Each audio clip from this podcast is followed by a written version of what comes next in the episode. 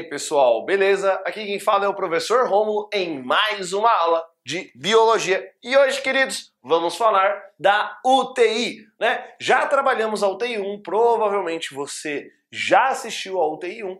Agora estamos trabalhando a UTI 2 referente ao livro 2, beleza? Então, lembrem-se, as UTIs elas são revisões é uma recapitulação de tudo que a gente já viu nas aulas anteriores. Mas é importante que seja realizada essa revisão com o auxílio do seu caderno, das suas anotações e, de preferência, posterior a essa é, revisão, refaça alguns exercícios, busque os exercícios do seu caderno de exercícios ou até mesmo veja aí alguns conteúdos a mais, porque esses assuntos são importantíssimos. Sempre trabalhando ecologia, pois como eu já disse nas outras aulas, ecologia é uma das matérias mais importantes da biologia, se não for a mais importante da biologia. A que mais cai nos vestibulares. No Enem, representa cerca de 70% em média da sua prova. Então é interessante que você sempre estude ecologia, sempre tenha aí uma rotina de estudos voltados à ecologia.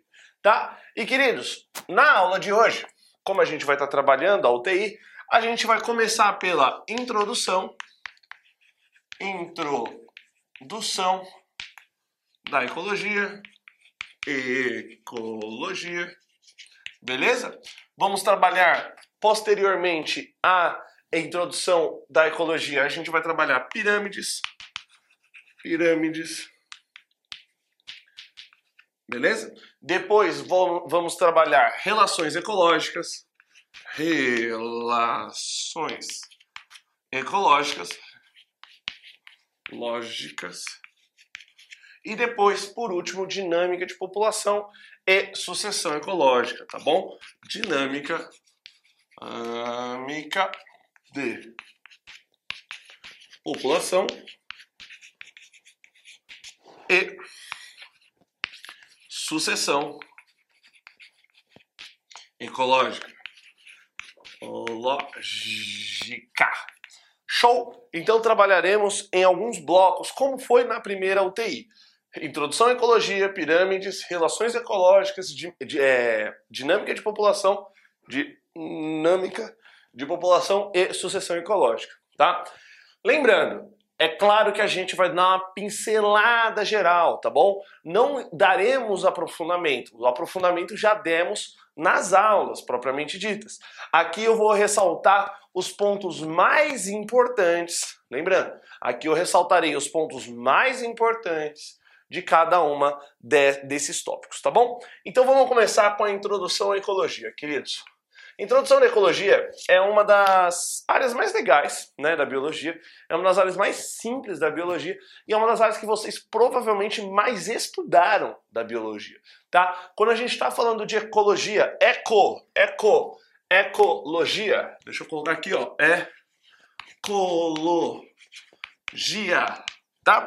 Quando a gente está falando de ecologia, estamos falando de eco, ambiente, ambiente. E logia, logos, vem do grego, né? Quase o Mário Sérgio Cortella. Estudo, estudo. Então, seria o estudo do ambiente. Lembrando que isso daqui, basicamente, é o que, pessoal? É o estudo dos fatores. Fatores bióticos, bióticos somados a fatores, fatores abióticos. Beleza? Então, quando a gente está falando do estudo do ambiente, estamos falando do estudo de fatores bióticos interagindo com fatores abióticos. Lembrando, o que, que são fatores bióticos? Fatores que possuem vida. Possuem vida. E fatores abióticos, professor? Fatores abióticos são fatores que não possuem não possuem vida. Bem tranquilo, bem de boa. Professor, fala um exemplo de um fator biótico. Plantas, animais, fungos, bactérias, protozoários, tudo que interaja e que possua vida, a gente vai estar tá se referindo a fator biótico. Fatores abióticos, professor: rochas, solo, luz, água, tudo que não possui vida, tá bom? Então é bem tranquilo. E quando a gente está estudando fatores bióticos e abióticos, estamos estudando ambiente, estamos realizando estudos ecológicos. Beleza? É isso, queridos? Beleza, então. Deixa eu apagar aqui, porque daí a gente dá prosseguimento na mesma luz. Mas olha só. Quando a gente está falando de introdução à ecologia, é importante a gente entender essa base, né, de que a ecologia ela é aí o estudo do ambiente que se resume em estudar fatores bióticos com fatores abióticos.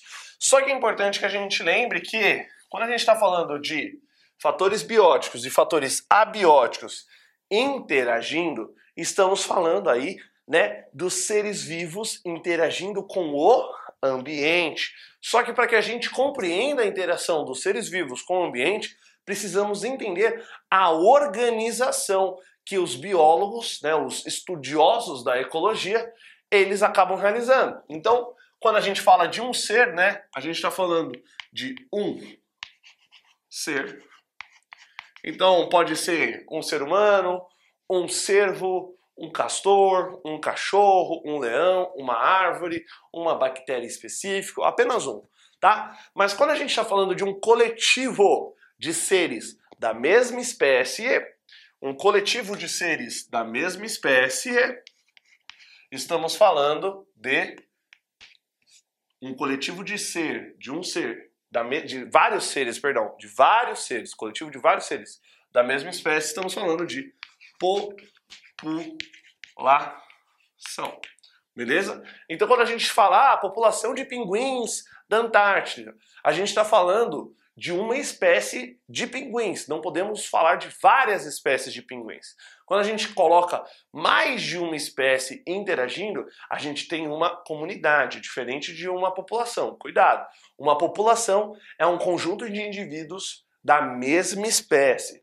Então, uma população conjunto junto de indivíduos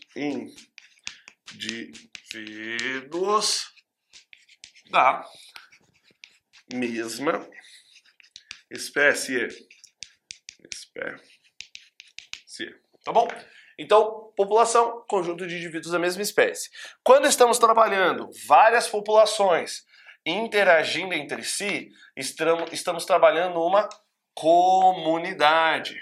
Comunidade. Tá? Então, uma comunidade é a interação de vários indivíduos, de várias populações de espécies distintas. Então, por exemplo, eu estou numa floresta onde eu tenho populações de é, ipês amarelos, populações de onças pintadas, populações de antas, populações de seres humanos, populações de vários outros seres. Então eu estou trabalhando uma comunidade, uma comunidade. Só que, pessoal, as comunidades, elas não estão interagindo ainda com os fatores abióticos. E lembrem-se, quando eu estou falando de ecologia, eu estou falando de ambiente, de fator abiótico, perdão, e de fator biótico interagindo entre si. Logo, se eu estou falando de fator biótico e abiótico interagindo entre si, ainda não chegamos nos estudos ecológicos. O que, que a gente precisa inserir aqui? O ambiente. Então, quando eu insiro o ambiente interagindo com a comunidade, eu mudo esse nome. Agora, em vez de comunidade, eu vou chamar de ecossistema. Ecossistema. Só para anotar aqui, né? Lembre-se, comunidade é um conjunto junto de populações, populações interagindo, interagindo, beleza? Então, comunidade é um conjunto de populações interagindo. Agora, um ecossistema é um conjunto de, é uma comunidade interagindo com um ambiente. Então, por exemplo, a onça, a anta, a população de seres humanos, a população de pés amarelos, todos eles interagem no ambiente amazônico, por exemplo. Então, eu estou falando de um ecossistema, um ecossistema amazônico, tá? Então, o ecossistema é a comunidade interagindo com o ambiente. Comunidade dade interagindo interagindo com o ambiente.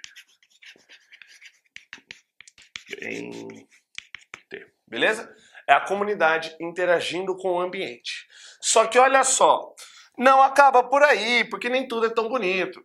Vários ecossistemas interagindo entre si, vários ecossistemas interagindo entre si, a gente vai chamar de biosfera.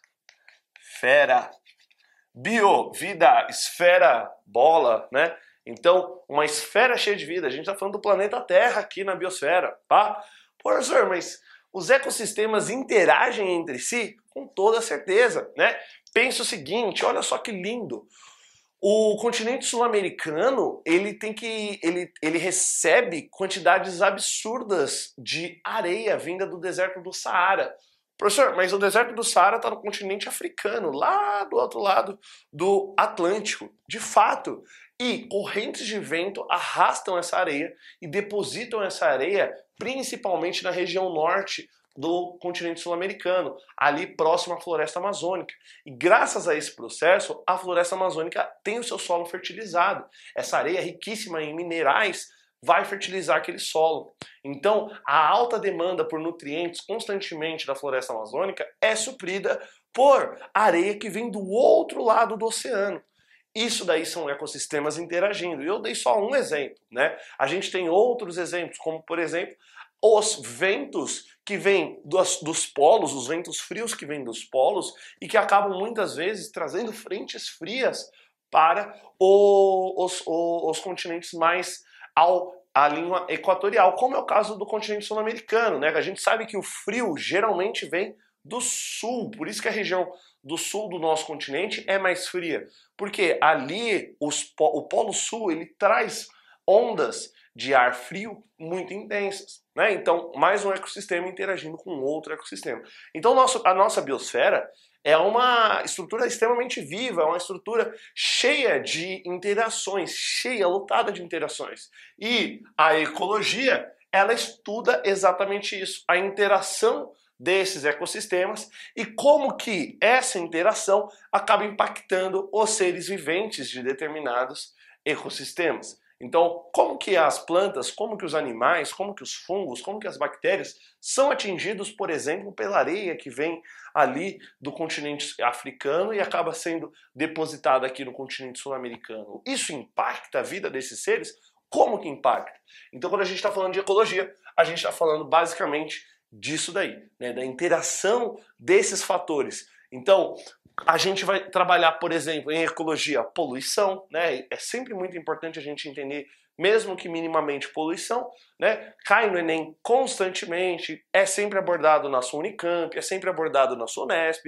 Então, entender poluição, por exemplo, poluição de gases, poluição através de contaminação de lençol freático, poluição através do uso de pesticidas, agrotóxicos, é, é uma série de tipos de poluições também são abordados em ecologia. Por quê? São fatores abióticos que acabam interagindo de forma direta ou às vezes indireta com fatores bióticos. Queridos, eu não sei se eu já recomendei para vocês, mas é sempre bom para vocês estudarem ecologia e para que vocês tenham aí um embasamento ainda maior para suas redações, lembrando que a redação só no Enem é um terço da sua nota, segue um livro muito, muito, muito bom, chamado Primavera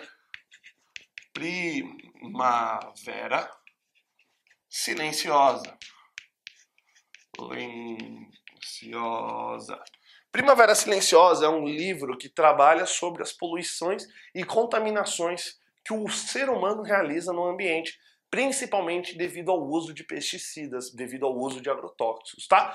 É um livro muito bom é um livro que ele, se eu não me engano, ele é da década de 60, porém ele é extremamente atual, nem um pouco desatualizado, nem um pouco datado. É um livro muito, muito bom, ainda mais para o país que vocês vivem, que é o Brasil, um dos países que mais utiliza agrotóxicos e pesticidas de todo o mundo, tá? Só para que você fique aí um pouco assustado e curioso, a gente conseguiu identificar cerca de 25 agrotóxicos na água presente na torneira que vocês utilizam. Então, olha só, pô, professor, como que 25 tipos de agrotóxicos estão saindo da minha torneira, e eu não vivo próximo a campos, né? Eu não vivo próximo a regiões de plantio. Pois é. Dá uma lida nesse livro aqui que você vai ter umas respostas muito incríveis. Ele fala de vários casos, é como se fosse um livro de contos.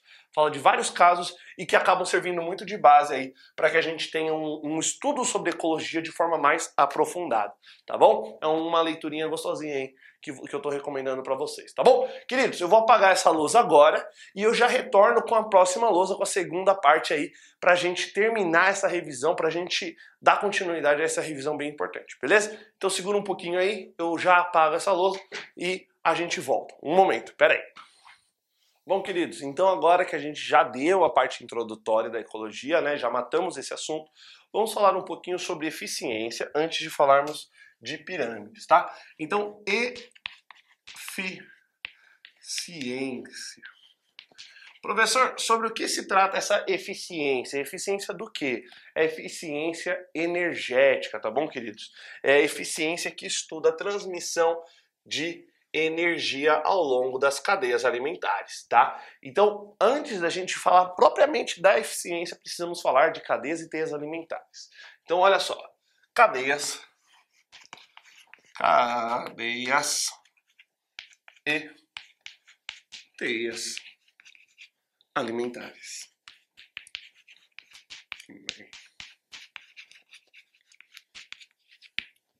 Cadeias e teias alimentares. Olha só, queridos, vamos lá. Professor, o que é uma cadeia alimentar? Uma cadeia alimentar é uma sequência trófica de transmissão de energia adquirida através da síntese de moléculas orgânicas pela conversão de energia luminosa em energia química. Daí você tá lá assim, uh, babando, né? Olha só como fica simples. Se eu tenho aqui um indivíduo produtor, né, a famosa plantinha, vocês lembram que a plantinha realiza fotossíntese. Lembra disso? Lembro, professor. Olha só que legal. Se a planta realiza fotossíntese, ela realiza para obtenção do quê? Para obtenção de moléculas orgânicas, principalmente glicose.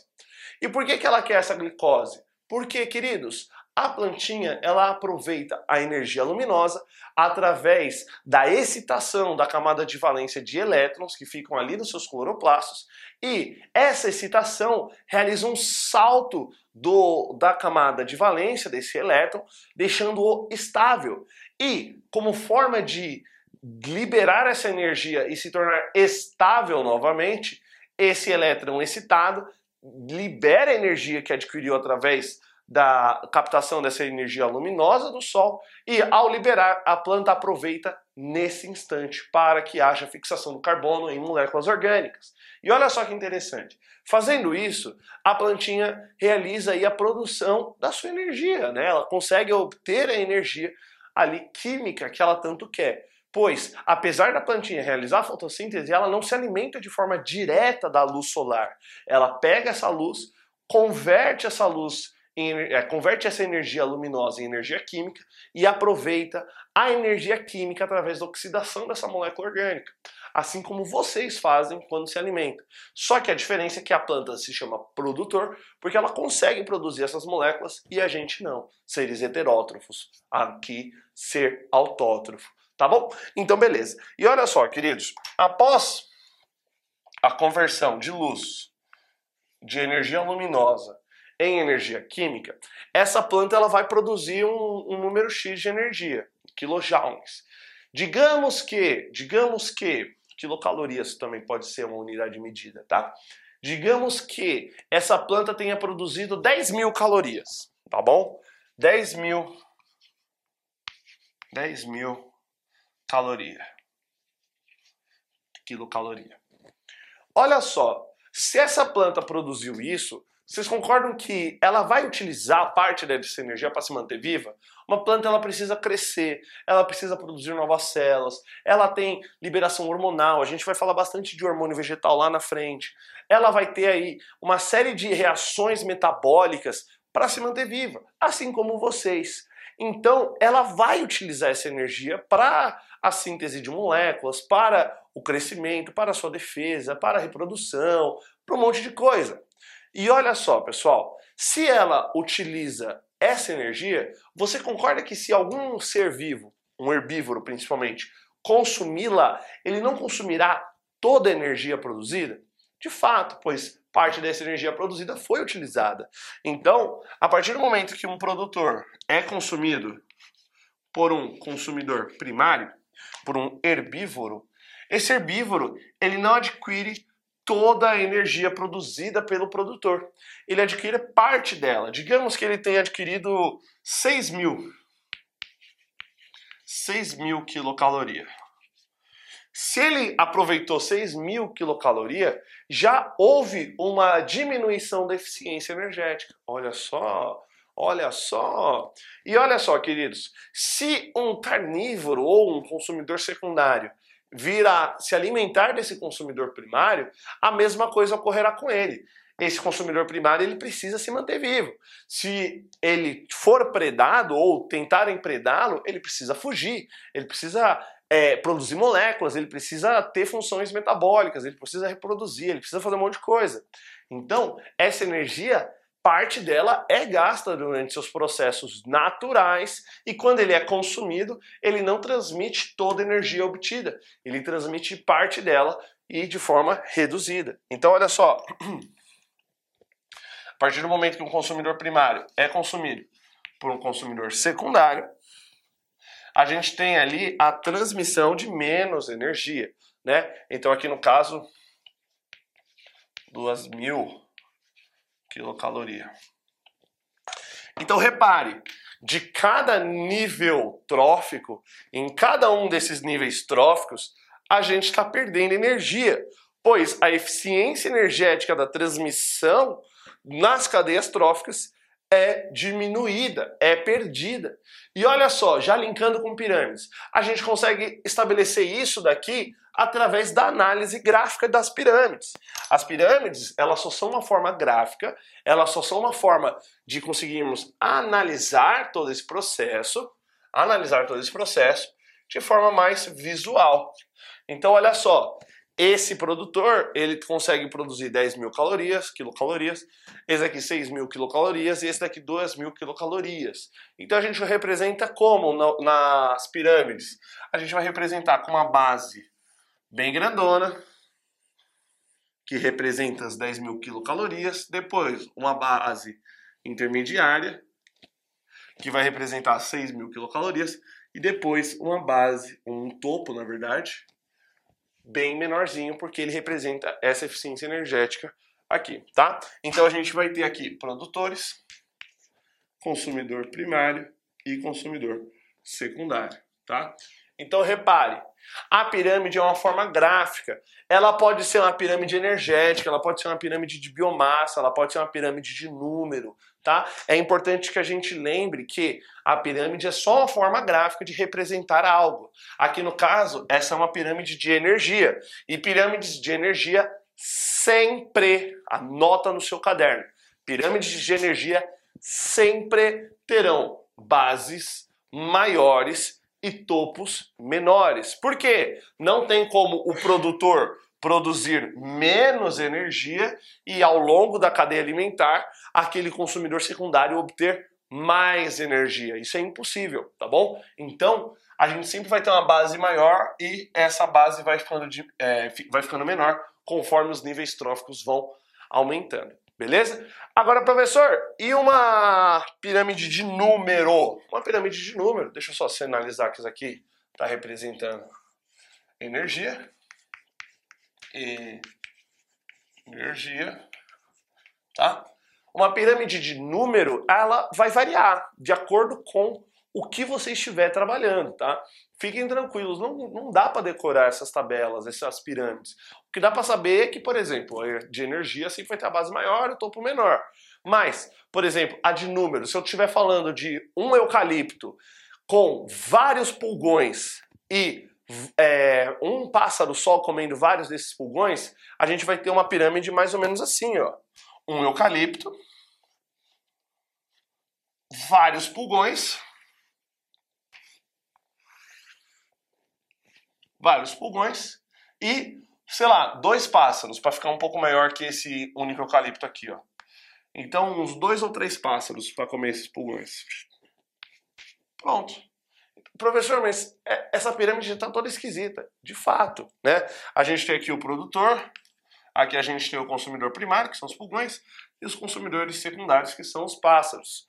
Só que é uma, é uma pirâmide de número, é uma pirâmide que representa o número de indivíduos, tá? Então a gente vai ter é, esse tipo de representação. Não é sempre assim, é sempre de acordo com o seu objeto de estudo, tá? Então é importante que vocês entendam que isso aqui é só uma forma gráfica de representar algo. No caso, número de indivíduos, tá bom? Então aqui no caso, número, número de indivíduos número de indivíduos.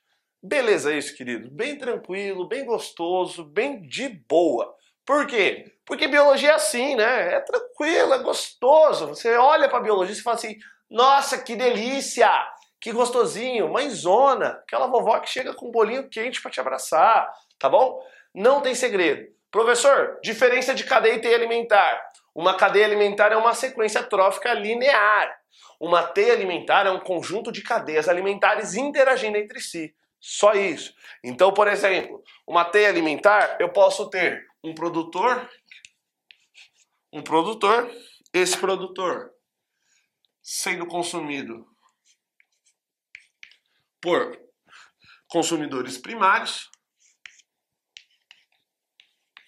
Só que um desses consumidores primários, por exemplo, é consumido pelo outro consumidor primário. Logo, esse também se torna consumidor secundário. E se esse cara aqui também é consumido por esse cara aqui, ó, esse cara vira consumidor primário, consumidor secundário e consumidor terciário. Então, uma teia alimentar, repare, são várias cadeias alimentares interagindo entre si. É o que geralmente acontece na natureza, né? Você não se alimenta apenas de um ser que se alimentou de apenas um outro ser, né? Você sempre se alimenta de um ser que se alimentou de um outro ser, mas você também se alimenta de um outro ser que foi alimentado diretamente por produtores e aquele consumidor primário agora ele também é consumidor secundário, terciário, você é um consumidor quaternário que é de quinto nível, de sexto nível e assim por diante, né? Então uma teia alimentar, ela é mais doideira, ela é uma, uma baguncinha, mas é uma baguncinha gostosa, né? Por quê? Porque cadeias alimentares são sequências retilíneas de consumo e transmissão de energia, além né, de estruturas moleculares, enquanto teias alimentares são conjuntos de cadeias alimentares interagindo entre si. Beleza isso, queridos? Beleza, então. Então agora eu vou apagar essa lousa, dar aquela apagadinha gostosa, porque daí a gente vem no segundo bloco, terceiro, na verdade, bloco da aula e penúltimo, tá bom? Então segura um pouco aí que a gente já volta. Pera aí. Bom, pessoal, agora a gente vai trabalhar interações ecológicas. Lembrando, né, que interações ecológicas, elas são extremamente importantes, porque primeiro, a gente consegue relacionar os seres vivos que estão interagindo com outros seres vivos e a gente consegue estabelecer o quanto que aquele ser vivo acaba sendo beneficiado ou prejudicado em determinadas relações, tá? Professor, é importante que eu lembre o nome de todas as interações ecológicas?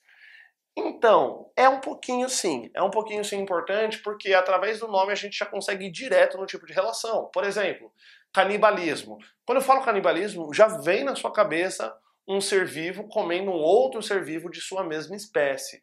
Então, é por isso que é importante saber esses nomes, tá bom? Então, são eles, antes de tudo, classificados em dois grandes grupos: as relações intra intra específicas específicas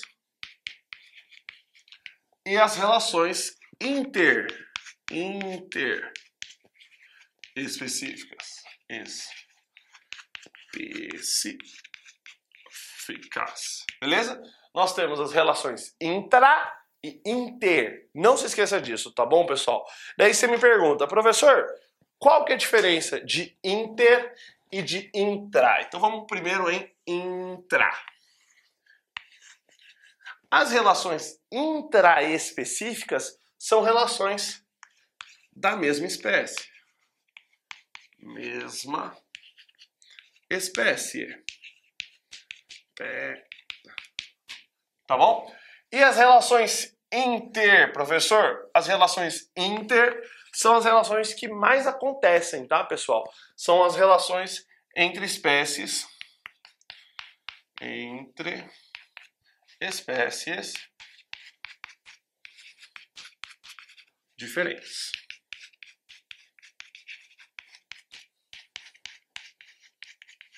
Beleza? Então a gente tem intraespecíficas e interespecíficas. Intra, mesma espécie, inter, diferentes, tá bom? Então, por exemplo, o canibalismo é uma relação intraespecífica. A predação, por exemplo, de uma jaguatirica e de algum roedor é uma relação interespecífica. Beleza isso, queridos? Não se esqueçam. Só que essas não são as únicas duas divisões. Nós temos também as relações harmônicas, harmônicas e as relações desarmônicas. Ônicas. Tá bom? Relações harmônicas e relações desarmônicas. E dentro de cada um, dentro do intraespecífica, haverão relações harmônicas e desarmônicas. Dentro de interespecíficas, haverão relações harmônicas e desarmônicas, beleza? E qual é a diferença? Harmônicas, queridos. As relações harmônicas são relações onde todos os seres, ou melhor, onde nenhum nenhum ser se prejudica. Prejudicar, tá bom? Onde nenhum dos seres que estão na relação se prejudicam. Por exemplo, a protocooperação. A protocooperação é uma relação onde ambos os indivíduos cooperam entre si, onde ambos os indivíduos se ajudam, então é uma relação harmônica. Se ambos estão se ajudando, ninguém está se prejudicando. Olha só que bonito, tá bom? Agora, as relações desarmônicas. Opa! As relações desarmônicas são relações onde ao menos. Opa! Ao menos um. Ao menos um sai prejudicado. Prejudicado tá bom? Ao menos um sai prejudicado dessa relação.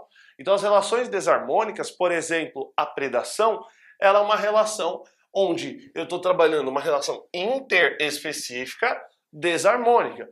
O caso, por exemplo, de uma onça pintada e de uma capivara é uma relação interespecífica, porque eu estou falando de uma onça pintada e de uma capivara, indivíduos de espécies distintas, mas eu também estou falando de uma relação que, além de ser interespecífica, é desarmônica, porque provavelmente a capivara está sendo prejudicada nessa, nessa brincadeira aí, beleza? Então, harmônicas, nenhum sai prejudicado, desarmônicas, ao menos um sai prejudicado, tá? E olha só, queridos, nós temos aí algumas algumas é, relações que são as mais importantes, tá? Eu vou sinalizar aqui na lousa, tá bom? Então deixa eu apagar. As relações mais importantes, vamos começar pela primeira, já de cara. A mais importante, com certeza, assim, não precisa nem estudar demais, porque vocês com certeza já sabem. Predação. Predação. Tá? A predação é a relação onde é uma relação desarmônica e geralmente, geralmente é uma relação onde ambos os indivíduos saem prejudicados. Como assim, professor? Pense o seguinte: se o leão ele está predando um gnu, ele está gastando muita energia. Muitas vezes aquele gnu ele pode inclusive dar uma chifrada naquele leão. Então muitas vezes ambos os indivíduos saem prejudicados. Mas geralmente, geralmente, eu vou ter um indivíduo se beneficiando e um outro indivíduo se prejudicando, tá bom? Mas eu posso também ter ambos os indivíduos se prejudicando, tá? Até porque muitas vezes aqueles indivíduos que são os predadores, eles não conseguem obter suas presas, tá? Então ambos os indivíduos perderam muita energia nesse processo, logo ambos os indivíduos saem prejudicados dessa relação tá? É bem interessante esse aspecto da predação. Então é uma relação interespecífica, porque geralmente são indivíduos de espécies distintas, e é uma relação desarmônica. Outra relação que é importante que eu lembre é o mutualismo. Alismo. O mutualismo, ambos os indivíduos se beneficiam, tá? No mutualismo, ambos os indivíduos se beneficiam. Lembrando, eu não vou falar de todos aqui, vou falar dos principais, dos mais importantes. Mutualismo, pessoal, cai direto no vestibular. Nossa, quando cai uma relação, uma relação mutualística no vestibular, eu já faço assim, pff, de novo. Galera não tem criatividade para fazer as questões, não, tá? Mutualismo é o que, professor? É quando um indivíduo está ligado ao outro pela, pela sua estrutura física, pela sua estrutura corpórea, e é onde esse indivíduo ajuda o outro a sobreviver e este outro ajuda este indivíduo a sobreviver. Como assim, professor? Nós temos o melhor exemplo de todos. O melhor, melhor, melhor, melhor exemplo de todos. Os líquens. Líquens. Os líquens, pessoal, são aí relações entre algas e fungos. E o fungo, ele vai buscar água e sais minerais para aquelas algas e aquelas algas buscarão ali principalmente glicose para fornecer para esse fungo. Então, o fungo ajuda as algas a buscarem água e sais, porque ele consegue absorver e distribuir de forma mais rápida, e as algas produzem fotossíntese, fazem fotossíntese, realizam fotossíntese, produzem a síntese de moléculas orgânicas e fornecem essas moléculas orgânicas para que esses fungos possam realizar suas atividades metabólicas também, tá? Então eles têm uma ligação corpórea aí, eles estão ligados pelo seu corpo, tá bom? Além disso, temos a protocooperação, protocooperação, tá? Onde ambos os indivíduos também saem beneficiados, tá? E a protocooperação é interessante porque a protocooperação é quando um indivíduo coopera com o outro. Por exemplo, o pássaro palito junto com os jacarés e crocodilos, tá? A gente tem aí um animal que está se beneficiando e o outro animal também está se beneficiando. O, o pássaro palito, ele está lá literalmente palitando os dentes do jacaré e o jacaré está com o bocão aberto, ah! Com aquele peixe, com aquele pássaro palito, tirando as larvas que ficam ali nos restos de comida desse jacaré, né? Afinal de contas, jacaré não escova o dente, tá, pessoal? Então, a protocompetição é uma relação muito, muito, muito interessante. Temos também aí outras relações, como é o caso do comensalismo, mensalismo, tá?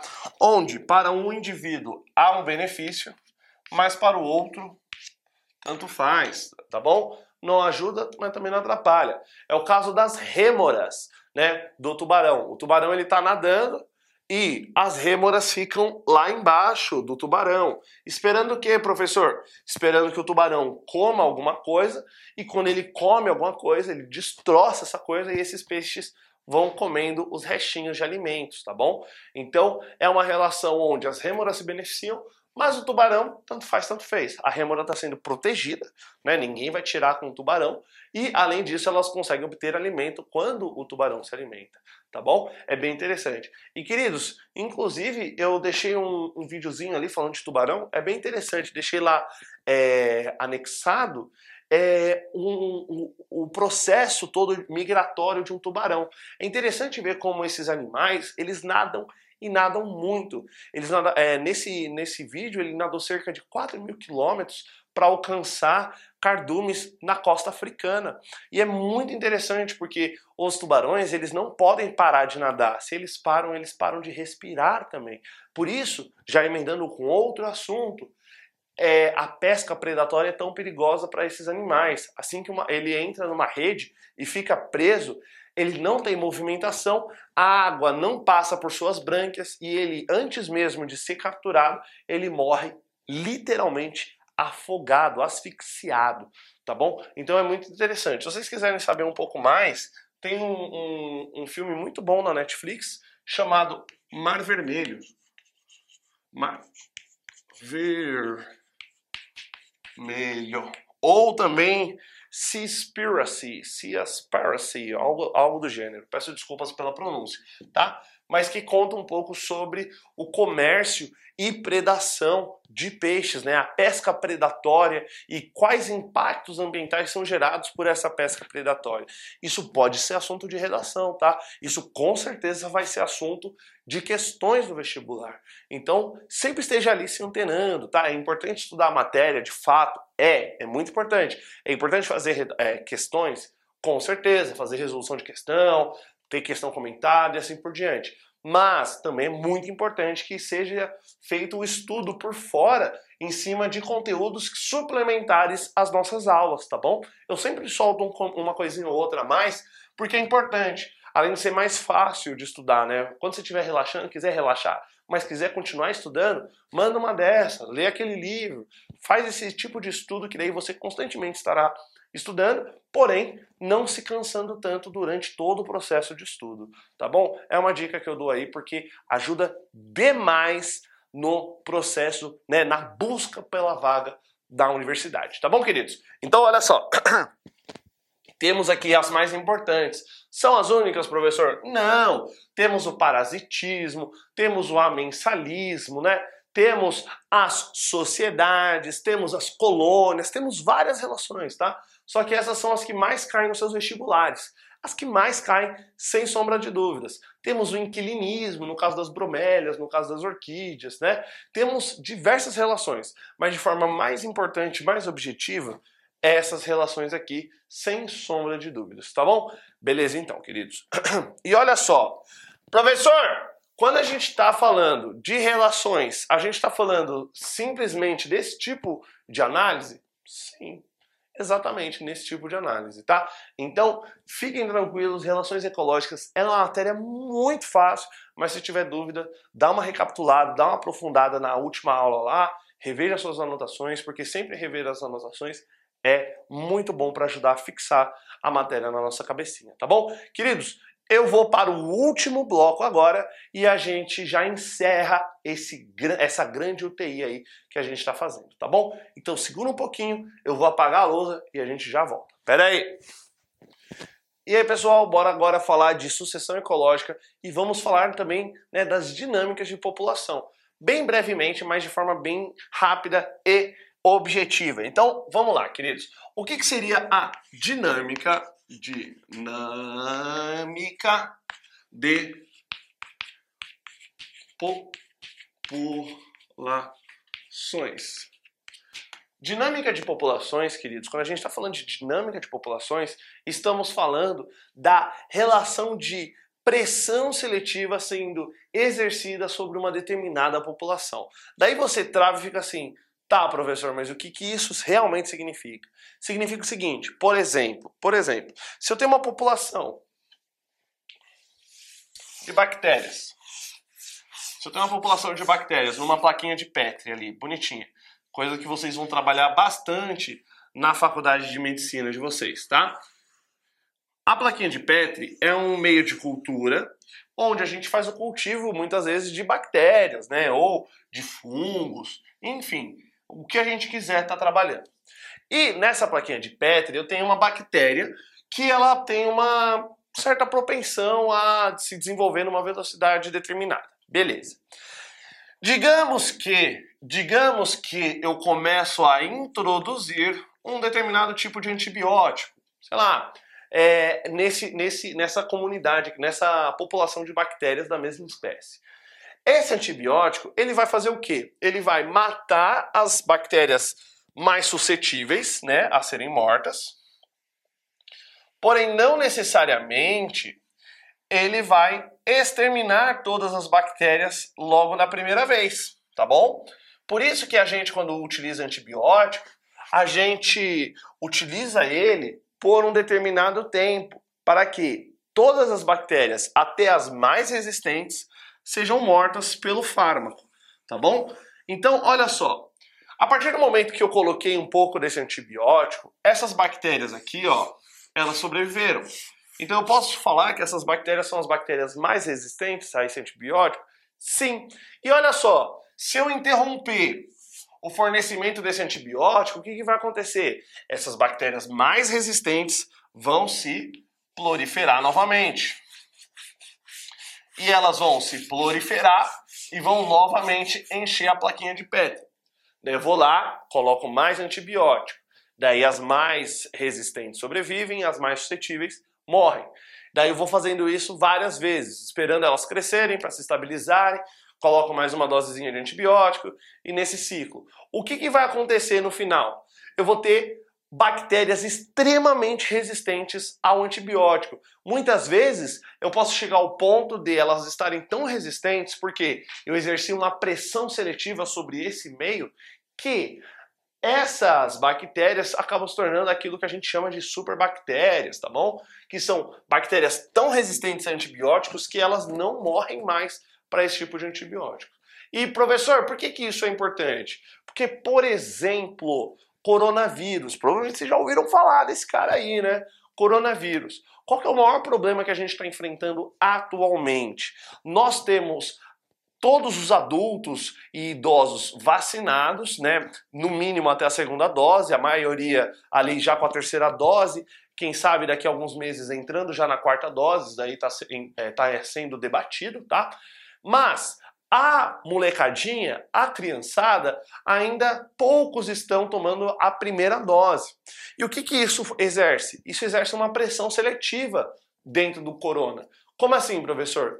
Pois, como somente a criançada está sendo mais exposta ao corona, se eu tiver o surgimento de alguma mutação durante as reproduções ali do, do, do corona, alguma variante surgir, que acaba se espalhando de forma mais efetiva sobre crianças, eu exerci uma pressão seletiva aí e essa, esse coronavírus será passado adiante, terá um grau de infecção é, mais poderoso.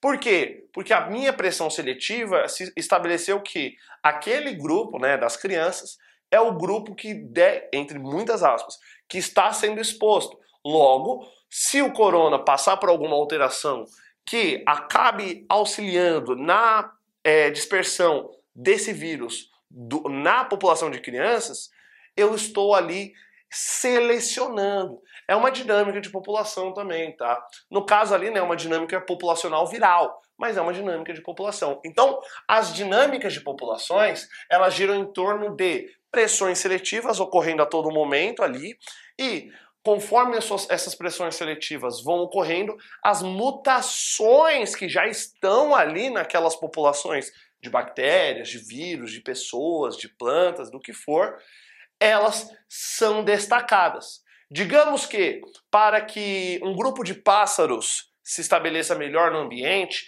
eles precisam ter uma coloração amarelada para se camuflar na vegetação é, seca deste ambiente. Beleza? Beleza. Só que por algum motivo, por algum motivo, as plantas daquela região começam a ficar cada vez mais verdes. Então haverá uma pressão seletiva sobre aqueles pássaros. Os pássaros que nascerem com uma coloração um pouco mais esverdeada tenderão a se dar melhor nesse meio, pois há uma pressão seletiva sobre aqueles indivíduos e essa pressão seletiva seleciona os indivíduos mais adaptados a estarem naquele meio. Então, essa dinâmica ocorre a todo momento. Né? A gente tem relações de dinâmica populacional entre predador e presa. Por exemplo, a mariposa, que consegue captar as ondas sonoras emitidas por um morcego e antes de ser predada, ela fecha as asinhas e cai no chão. O morcego fica confuso. Agora, os morcegos que surgirem, que nascerem com uma ecolocalização numa frequência de onda distinta, ao qual aquela mariposa não consiga escutar e não consiga realizar esse processo de juntar as asinhas e se jogar no chão, a gente está tendo que então? Além de um processo de coevolução, um processo de dinâmica populacional tá bom? Então é bem interessante, e esse caso realmente ocorre, tá? Esse, essa, essa dinâmica de coevolução entre mariposa e, e morcegos. Isso acontece em Madagascar, tá? É uma, é uma coisa bem curiosa, bem interessante. Mas de forma geral, é isso daqui, tá? Agora, sobre sucessão ecológica, queridos, sucessão ecológica tem bastante pano para manga, tá? A nossa aula de sucessão ecológica foi uma das maiores aulas, então eu vou falar dos pontos mais importantes, tá?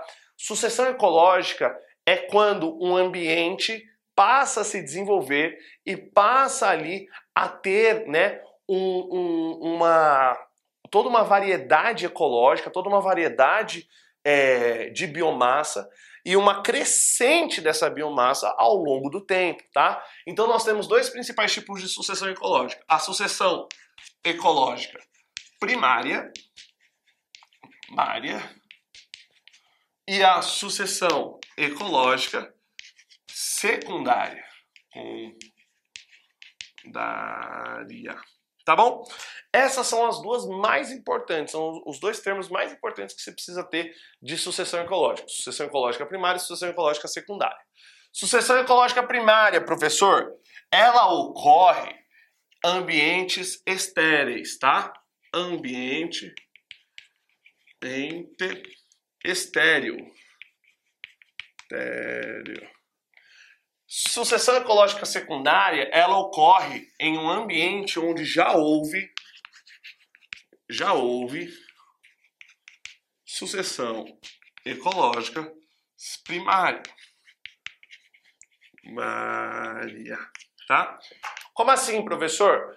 Sucessão ecológica primária ocorre em ambientes onde nunca teve vegetação, onde nunca teve fauna, geralmente costões rochosos, desertos, regiões onde não contém ali um grande desenvolvimento ecológico, tá? Agora, a sucessão ecológica secundária ocorre em regiões onde já houve uma sucessão ecológica primária. São os casos de desmatamento, de incêndios, de desmoronamentos, regiões onde há uma grande é, fauna, há uma grande flora, porém por algum motivo ela saiu daquele local mas a matéria orgânica presente no solo ainda continua presente. Logo, a sucessão ecológica secundária ela ocorre de forma mais rápida.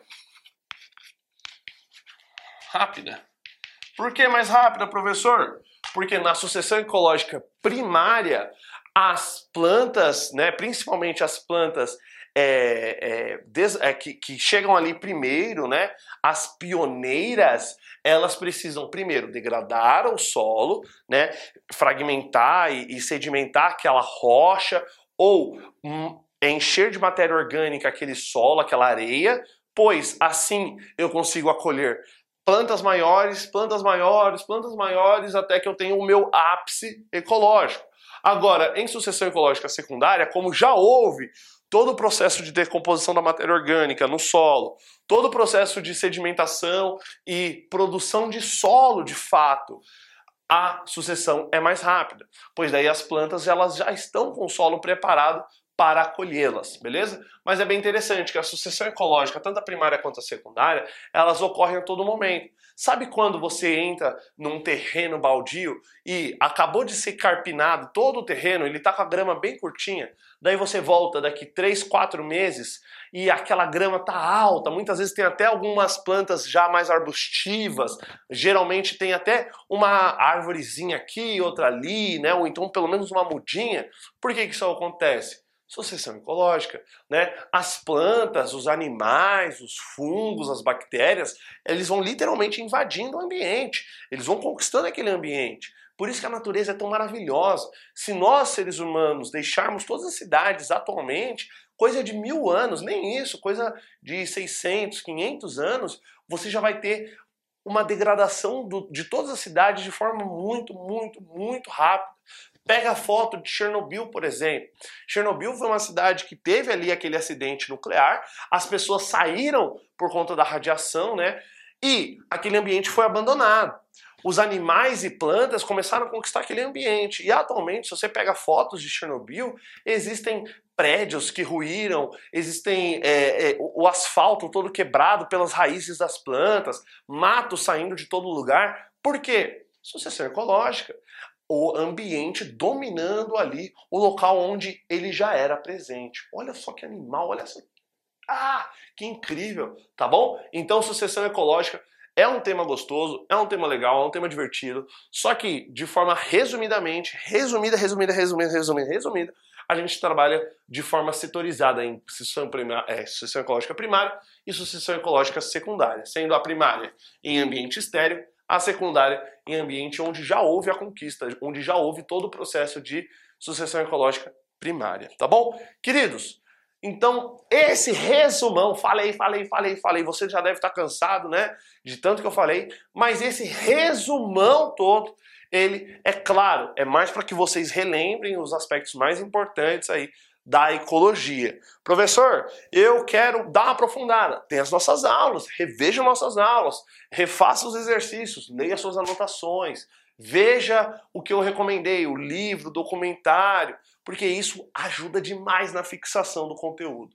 Tá bom? Só para a gente finalizar, um outro documentário que é extremamente interessante e que tem tudo a ver com ecologia e com processos ecológicos é Strange Rock, que é um documentário que tem como locução o Will Smith, tá bom? Então, para quem tem Disney Plus aí, fica a recomendação. É um excelente documentário feito em parceria com a National Geographic, se eu não me engano, e é um documentário que vai explorar diversos aspectos das relações ecológicas, dos processos de sucessão, de conquista do ambiente estéreo e assim por diante, tá bom? Queridos, um beijo no coração de todos vocês, espero que vocês tenham gostado dessa aula.